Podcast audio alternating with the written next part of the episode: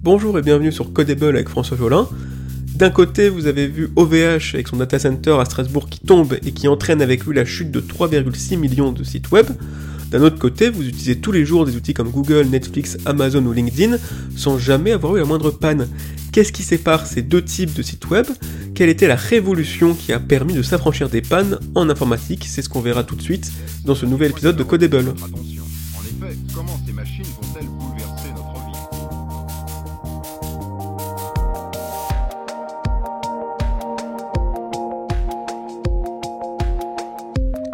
Alors si on voudrait résumer un peu ça, on pourrait dire que l'informatique, comme on nous en voir, a appliqué les tests libéralisme. C'est-à-dire l'informatique s'est euh, séparée de son côté un peu centralisation qu'il y avait avant, pour plus de résilience, et vraiment a appliqué les tests libéralisme comme on va le voir tout de suite. Dans les années 2010, le web changea drastiquement. On se mit à concevoir de véritables logiciels accessibles depuis le navigateur, des plateformes de plus en plus compliquées à développer et à déployer en data center, des plateformes de plus en plus fragiles également par leur taille, et pourtant de plus en plus critiques par leur usage. De ces problématiques naquit le microservice, une architecture logicielle qui n'a rien à envier aux thèses libérales.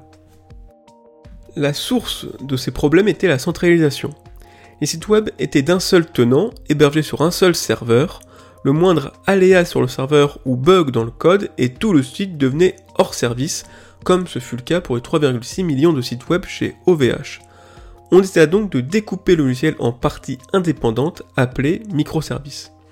Par exemple, un site marchand d'un seul bloc se retrouve découpé en micro-plateformes indépendantes.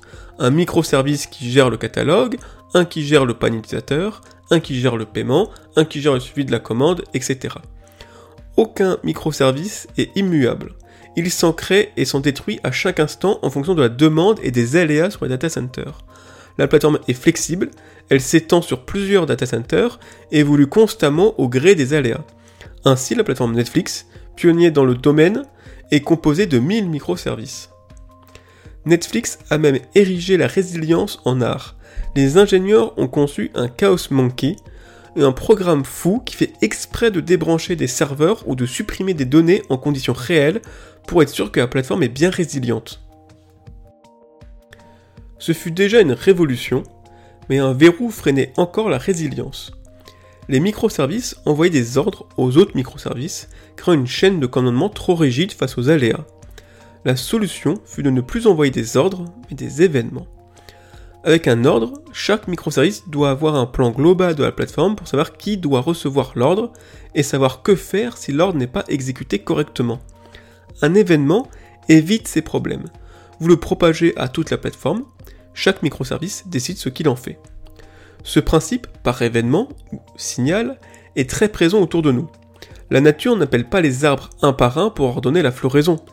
Elle fait monter la température et l'ensoleillement, chaque arbre réagit à ces événements selon ses caractéristiques. Il n'y a que les humains qui affectionnent les systèmes hiérarchiques top-bottom. Chaque microservice devient ainsi autonome. Il est maître de son domaine et réagit aux signaux externes. LinkedIn, première plateforme à migrer totalement vers ce type de communication, traite aujourd'hui 7 billions de messages par jour échangés entre ces microservices.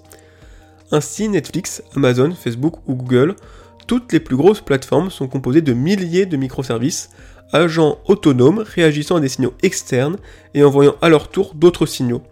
Le tout s'étalant sur plusieurs data centers et se réarrangeant au gré des aléas et de la demande, les théories libérales appliquées à l'informatique. Voilà, merci de m'avoir écouté pour ce nouveau podcast de Codable, j'espère vous retrouver très prochainement.